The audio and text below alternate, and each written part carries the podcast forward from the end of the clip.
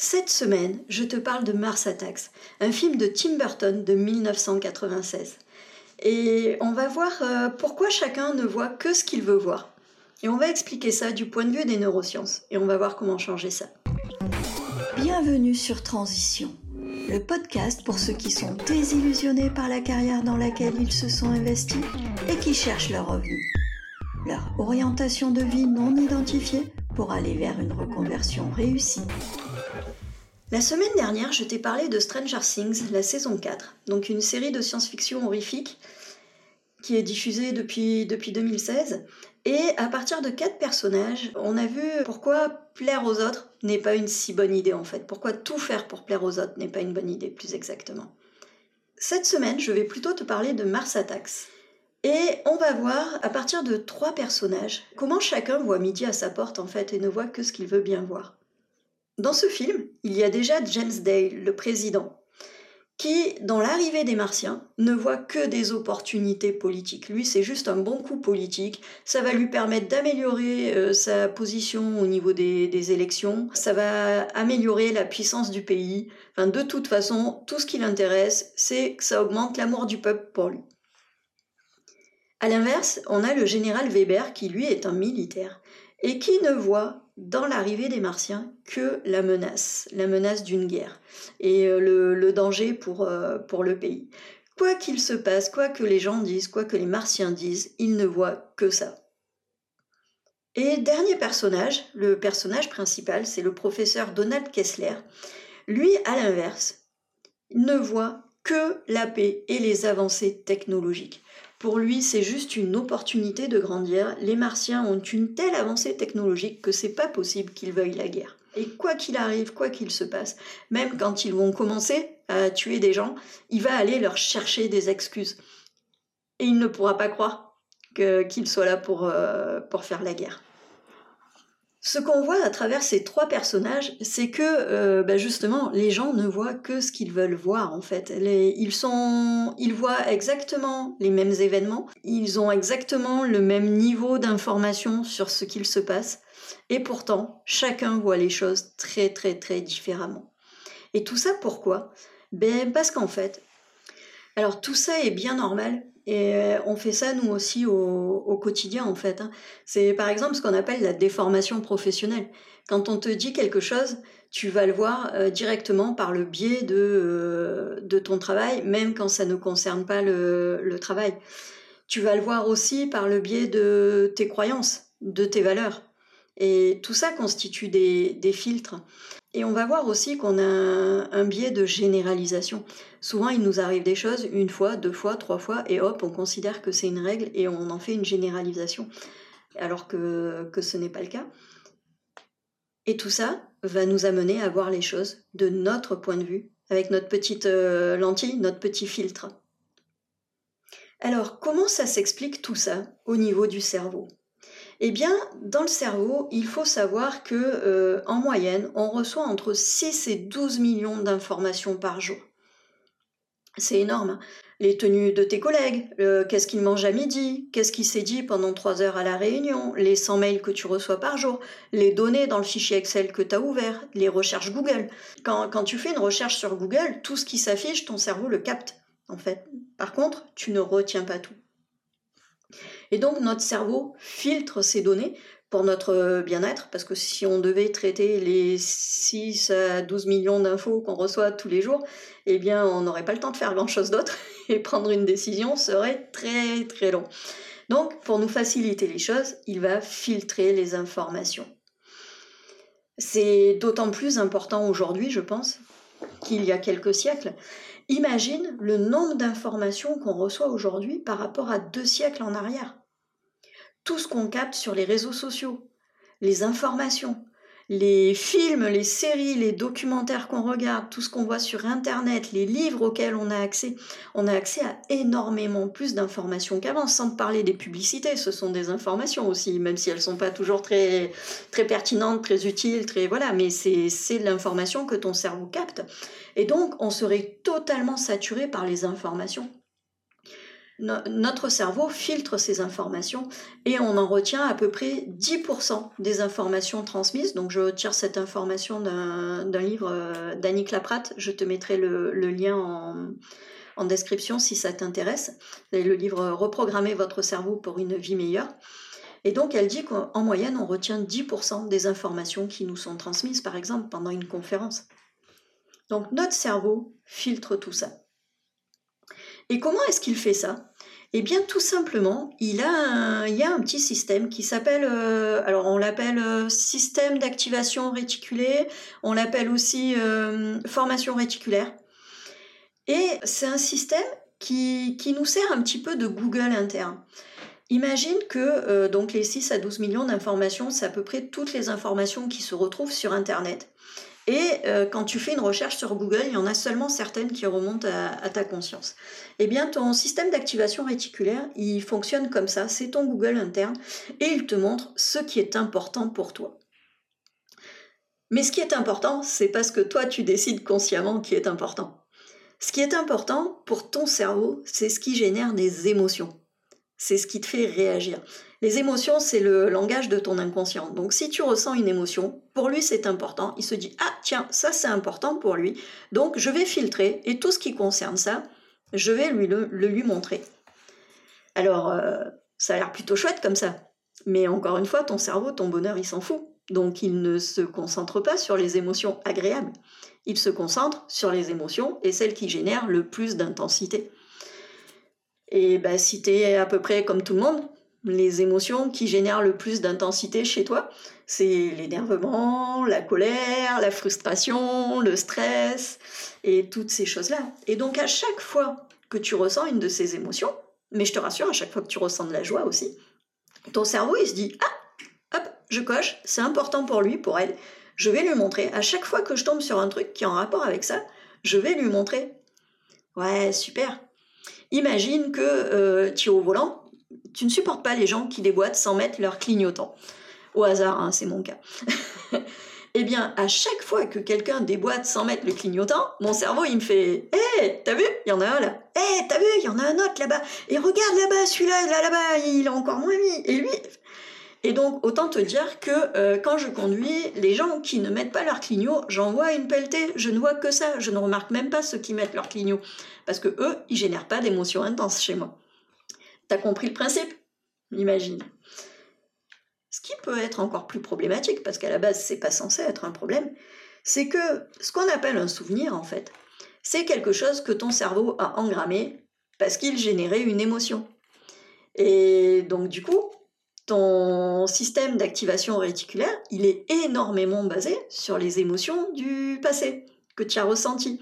Donc, s'il y a quelque chose qui t'a très fortement énervé dans, la vie, eh bien systématiquement, ton cerveau va le porter à ton attention. Alors pour une fois, on va sortir un petit peu du, cadre du travail pour, euh, pour montrer une généralité, mais prends euh, quelqu'un qui a euh, dans sa vie, on va prendre quelqu'un qui a été en couple et qui dans sa vie a été trompé. Et donc s'est retrouvé avec quelqu'un qui n'était pas digne de confiance, qui l'a énormément déçu, qui l'a profondément blessé. Eh bien, notre cerveau, lui, se dit, tiens, c'est important pour lui. Ok À chaque fois que je vais voir quelqu'un susceptible d'avoir ce genre de comportement et de le tromper, je vais le porter à son attention. Et donc, alors j'ai pris le cas où c'était un homme, donc on va rester sur un homme, et donc ben, cette personne ne va voir que les femmes susceptibles de le tromper et de le rendre malheureux. Et c'est comme ça qu'on crée des scénarios de vie. Eh ben c'est pareil dans le boulot. Si dans ton boulot, il y a un boulot qui t'a rendu profondément malheureux, parce que euh, tes valeurs n'étaient pas respectées, eh bien, quand tu vas trouver un nouveau travail, ton cerveau, à chaque fois que tes valeurs ne vont pas être respectées, vont te dire Hé, t'as vu? Hé, t'as vu? Hé, t'as vu? Et donc, il ne va te montrer que les opportunités qui se rapprochent de ce que tu as vécu. Alors, il te le montre pas forcément pour que tu les saisisses, à la base. Lui, c'est plutôt, lui, il a juste noté, c'est important, je te le montre, après, t'en fais ce que tu veux. Le problème, c'est que s'il te montre que ces opportunités-là, tu vas avoir du mal à en saisir d'autres, puisque tu ne les vois pas. Et donc, c'est comme ça que euh, notre cerveau filtre nous montre ce qui est important sur nous et finalement finit par confirmer ce qu'on croit. Parce qu'effectivement, dans les deux exemples que je t'ai pris, eh bien, le premier, euh, le mec qui a été trompé, eh bien, ne va tomber que sur des femmes qui vont reproduire ce comportement-là et qui vont le tromper, et donc il va dire ah bah de toute façon j'ai raison, euh, les femmes c'est toutes les mêmes. Hein, hein, hein. Et puis, euh, si tu prends l'exemple par rapport au travail, eh bien, finalement, on va se retrouver avec quelqu'un, on va dire moi, parce que j'en suis pas loin, où finalement, ben, Ouais, tous les patrons, c'est les mêmes, ils respectent jamais tes valeurs, ils en ont rien à faire de toi, ils te prennent pour un numéro, et ben oui, forcément, mon cerveau me montre que des opportunités qui correspondent à ça, et surtout met en exergue tous les comportements qui correspondent à ça. Alors, tu as sûrement vécu ça dans d'autres situations. C'est par exemple le cas de femmes qui veulent un bébé et qui du coup remarquent toutes les femmes enceintes dans la rue.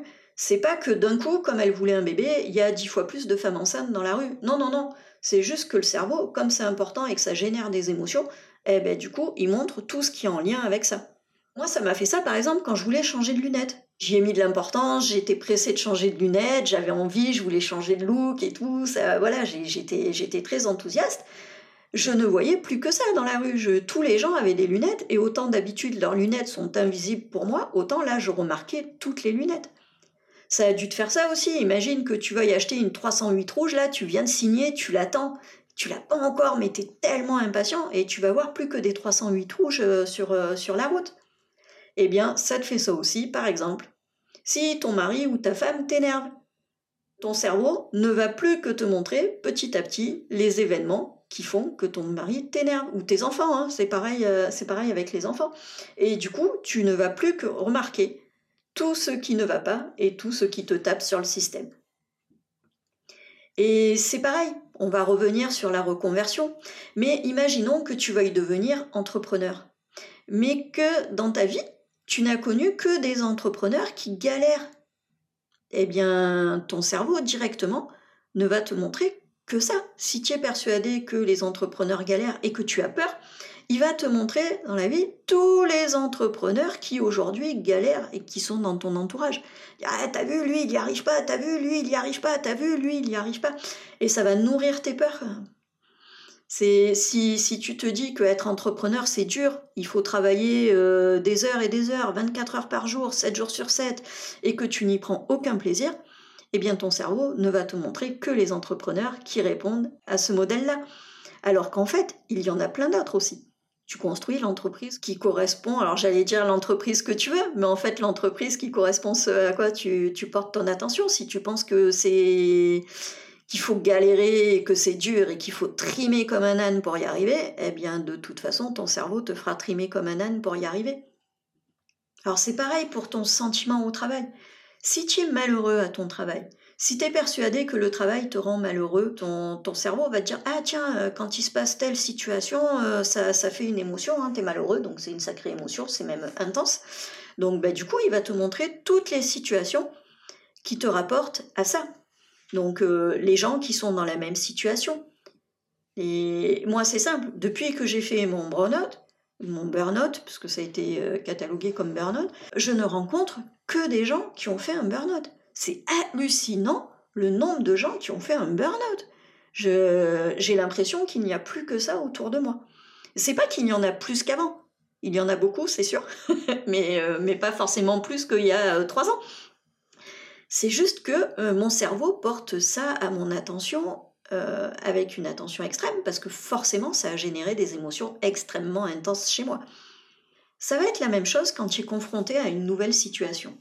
Parce que ton cerveau, il a un autre petit système, le système amygdalien, qui, lui, va stocker tout ce qui génère des émotions, va stocker les souvenirs pour euh, s'y repérer plus tard. Et donc, à chaque fois qu'il t'arrive quelque chose de nouveau, l'amygdale va rechercher dans tout son stock de, de souvenirs, hop, quel est le souvenir qui s'en rapproche le plus possible. Et il va le générer avec les mêmes émotions. Donc si tu t'es retrouvé dans une situation, celle dont on entend le plus souvent parler, c'est par exemple quand tu dois parler en public. Si quand tu étais à l'école, tu as fait un exposé et que ça s'est super mal passé, tu t'es senti mal, t'as été triste, euh, on s'est moqué de toi, t'étais vraiment, vraiment, vraiment pas bien, eh bien, la première fois que tu vas devoir prendre la parole au boulot, qu'est-ce qui va se passer? Ton amygdale, elle va aller chercher dans les souvenirs et elle va dire Ah, tiens, quand t'as parlé en public, c'était cette fois-là. Et elle va ressortir ton petit souvenir de quand t'étais à l'école. Super Donc, autant te dire qu'elle va te ressortir la peur, la honte et tout ce que tu as pu ressentir à ce moment-là. Eh bien, autant te dire qu'est-ce qui va se passer? Tu vas ressentir ces émotions-là, tu ne vas absolument pas être à l'aise, il y a des chances que tu bafouilles, que tu ne sois pas du tout cohérent dans ce que tu racontes, et que la situation se reproduise de la même manière. Et donc l'amidale, qu'est-ce qu'elle fait?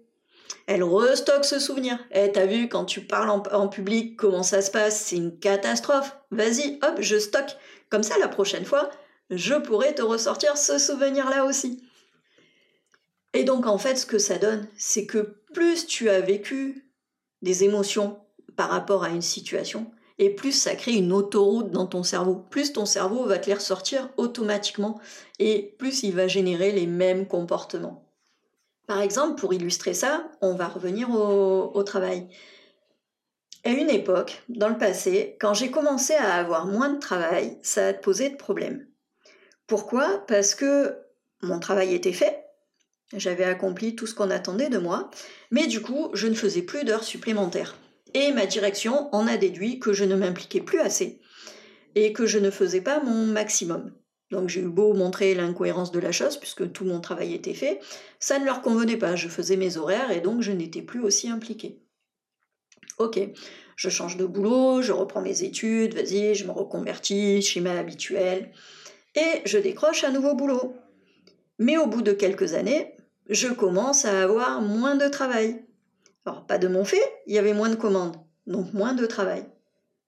Qu'est-ce qui se passe dans ma tête?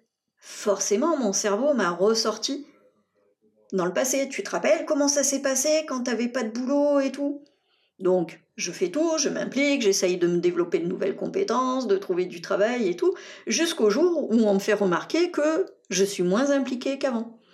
Et ça a suffi à déclencher mon burn Pas par rapport à la remarque elle-même, qui en soi était, euh, était anodine, hein. j'aurais pu répondre, j'aurais pu, voilà, il aurait pu se passer plein de choses, mais juste que cette remarque a suffi à tout faire remonter dans, mes, souvenirs, en fait, m'a ramené à tous mes anciens boulots.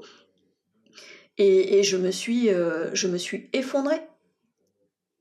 D'autant plus que entre le moment où euh, mon cerveau a levé l'alerte parce que j'avais moins de boulot et le moment où on m'a dit ça, eh bien forcément, sur quoi mon cerveau a porté son attention? Sur tout ce qui n'allait pas, sur les frustrations, sur les mécontentements, sur tout ce que je, moi je faisais de mal, hein, que je jugeais moi-même faire mal, sur les remarques de ma direction, sur ce qui se passait. Enfin, mon, cerveau a mis l'accent sur tout ce qui n'allait pas. Et du coup, la moindre remarque avait un impact décuplé. Alors, une fois qu'on a dit ça, euh, bah, je t'ai euh, à peu près tout expliqué sur comment ça se passe dans notre cerveau et pourquoi chacun ne voit midi qu'à sa porte. Parce que forcément, tout est filtré. Tout ce que tu ressens est filtré. Donc, le fameux colonel qui, lui, euh, ben, par rapport à son boulot, ne devait porter attention qu'à ce qui était des actes de guerre, ben, il ne voyait que ça. Le président, où lui, les émotions sont plutôt menées par est-ce qu'il a du succès, de la popularité auprès de ses électeurs ou pas? Il ne voyait que ça. Et à l'inverse, le professeur, qui avait de fortes émotions positives dès qu'on parlait d'avancées technologiques et tout ça, eh bien, il ne voyait que ça. Et c'est pour ça que euh, souvent, bah, chacun voit midi à sa porte, en fait, hein, dans une entreprise.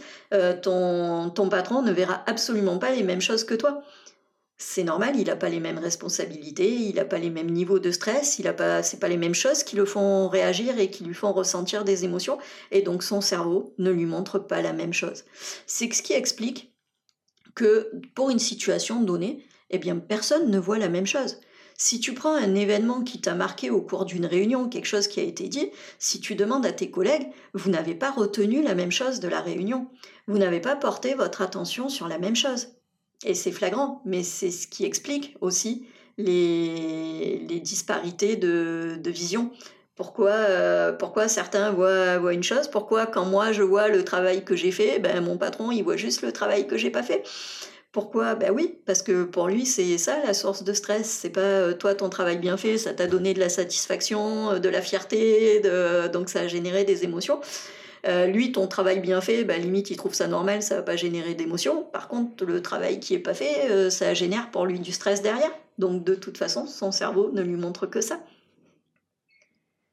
Alors, une fois que je t'ai dit ça, tu me diras, c'est bien beau, mais maintenant, qu'est-ce que je fais? Parce que savoir ça, si on n'en fait rien, tu vois que moi je suis un peu une adepte de euh, savoir les choses, c'est bien, les mettre en pratique, c'est mieux.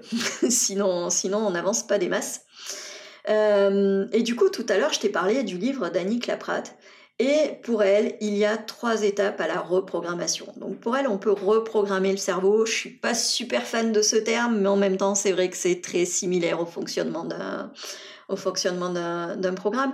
Et on peut changer les choses on peut modifier la façon de faire les choses. Alors, la première chose, on a vu que c'est des émotions qui déclenchent tout ça. Donc, pour moi, le, premier pas, c'est de travailler sur ces émotions, de décupler les émotions positives, de faire, euh, de vraiment prendre le temps de les ressentir, de célébrer quand il se passe quelque chose de bien, pour que le cerveau intègre ce qu'il te plaît. Maintenant, je te rappelle que le but de ton cerveau, c'est ta survie et pas ton bonheur. Et donc ton cerveau, forcément, il engrange beaucoup plus facilement tout ce qui est négatif et désagréable, parce que pour lui, il y a une notion de danger. Donc euh, il faut savoir que sur une journée, pour contrebalancer une chose négative qu'il s'est passée, il en faut 10 positifs ou 8. 8, je crois qu'il en faut 8. Donc pour te dire que forcément ton, cerveau engrange beaucoup plus tout ce qui est tout ce qui est négatif, ça a beaucoup plus d'importance pour lui. Donc travailler sur ses émotions, eh bien ça va vouloir dire aussi savoir développer son intelligence émotionnelle. Alors intelligence, pareil, sous-entend que si on ne sait pas, on est bête. Je suis pas d'accord avec ce terme-là, mais bon, euh, développer son savoir-faire émotionnel. Parce que dans notre société, on apprend beaucoup à refouler les émotions. Sauf que quand tu la refoules, tu l'as éprouvée et donc c'est pas bon. Alors que si tu apprends à l'accueillir et à installer une autre émotion à la place, eh bien, tu vas pouvoir indiquer à ton, à ton cerveau que ça a plus ou moins d'importance. Donc une fois que je dit ça, c'est pas super facile, c'est pas une méthode très claire et euh, souvent on a besoin de, se faire accompagner hein, pour, euh, pour travailler sur ses émotions ou en tout cas d'écouter euh, beaucoup de, conseils sur, sur le sujet parce que, ben encore une fois, toute notre vie, on a fait autrement, donc on ne peut pas changer du jour au lendemain. Mais ceci dit, Annick Laprate nous propose une méthode en trois étapes pour changer un petit peu la programmation de notre formation réticulaire. La première étape, c'est de poser une intention. Exemple, j'ai l'intention de créer ma boîte. Il faut exprimer clairement à ton cerveau ce que tu veux pour qu'il n'ait pas le moindre doute. Si tu lui dis euh, j'aimerais bien créer ma boîte, lui se dit ouais ouais ouais il y a plein de choses qu'elle aimerait bien faire mais qu'elle a jamais fait.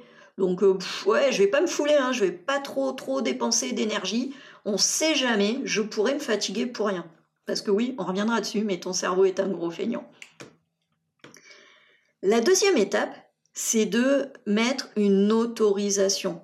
C'est-à-dire que à chaque fois que tu as mis une intention et que tu n'as pas fait les choses, ben, ton cerveau, il, s'est mis une alerte. Il s'est dit, là, attention, elle a dit qu'elle allait faire du sport, mais il s'est rien passé. Hein. T'as vu, euh, elle l'a pas fait, puis elle l'a pas fait une fois, elle l'a pas fait deux fois, elle l'a pas fait trois fois. Donc autant te dire que si, encore une fois, je prends un exemple qui m'est propre, si je dis à mon cerveau, je veux faire du sport, mon cerveau il va faire ouais c'est ça, on en reparle demain, hein. et il va pas, il va pas forcément euh, acter mon intention, parce que pour lui, c'est pas une véritable intention, j'ai jamais rien fait. S'autoriser, ça permet d'enlever tous ces petits blocages, toutes ces petites fois où, euh, où tu l'as pas fait. Donc si tu te dis par exemple, j'ai l'intention de créer ma boîte et je m'autorise une belle réussite, ok, là déjà il se dit, ah tiens, elle a une intention, mais là elle s'autorise à ne pas faire différemment que les autres fois, donc le chef a dit, on va faire, on se prépare, allez-y, on se met en route. C'était la deuxième étape. La troisième étape, c'est de rappeler un souvenir ou euh, un modèle, une personne qui te rappelle ça pour y mettre de l'émotion. Ben parce que oui, on a dit, tout ce qu'il comprend, lui, c'est les émotions. Donc si tu dis comme le jour où, ou comme la personne qui, et qui, et qu'en évoquant ce souvenir, tu y mets de l'émotion, eh bien il va comprendre exactement ce que tu veux. Mais comme je te l'ai dit, il va y avoir une résistance basée sur les échecs précédents ou sur les non-passages à l'action précédents. Et donc, la répétition va être nécessaire. C'est pas quelque chose que tu vas faire comme ça du jour au lendemain. Il va falloir que tu ancres ça et que tu te le répètes et que tu te le répètes et que tu te le répètes. Il va falloir aussi que tu travailles sur tes croyances limitantes. Si tu es persuadé que devenir entrepreneur, euh, c'est euh, ne plus avoir de temps pour sa famille, c'est prendre le risque de tout perdre, c'est voilà, si tu as toutes ces croyances et que tu t'en es pas capable, que c'est pour les autres mais pas pour toi et tout, si tu as toutes ces croyances limitantes, bien sûr, il faudra aussi travailler sur tes croyances limitantes. Mais n'empêche que cette méthode marche. Moi, par exemple, je l'ai utilisée dans un domaine très différent. Je l'ai utilisée pour dormir. Régulièrement, je dormais. Ça fait des années, des années, des années que ça dure. J'ai énormément de, de problèmes de sommeil. Et en fait, j'ai testé cette méthode. Et donc le soir, je dis à mon cerveau, j'ai l'intention de passer une bonne nuit, comme quand j'étais adolescente et que je me réveillais en pleine forme. Et quand je dis ça, je ressens dans mon corps comment je me sentais quand j'étais adolescente et que je me réveillais en pleine forme et que j'étais dynamique et tout. Eh bien, crois-le ou pas, dans les 10 secondes, je baille. et je dors beaucoup mieux. Alors, je suis pas en train de te dire que c'est magique et que j'ai plus aucun problème de sommeil. C'est absolument pas ça. Mais par contre, ça améliore les choses. Et plus ça marche, plus mon cerveau y croit. Et plus mon cerveau fait, ce qu'il faut et va déclencher les neurotransmetteurs et les hormones nécessaires pour que je passe une bonne nuit. Donc tout ce qu'on est en train de dire là, c'est qu'en fait, c'est à toi de décider. Est-ce que tu veux être quelqu'un dont le cerveau est le pilote automatique ou est-ce que tu veux reprendre le contrôle de ton cerveau et décider de ce qu'il va te montrer ou pas? Décider des filtres qu'il pose sur ta réalité, de ce qu'il te montre comme opportunité et est-ce que tu veux décider de la vie que tu vas te créer? Si ces sujets t'intéressent, je t'invite à me contacter sur mon compte Instagram, solange.desabeilles. Et la semaine prochaine, je vais te parler du film Equilibrium. C'est un film de Kurt Wimmer qui a été fait en 2003 et qui va nous montrer pourquoi réfréner ses émotions n'est pas une solution. Donc on va faire le lien avec cette semaine et on va parler des émotions. Je te souhaite une belle semaine.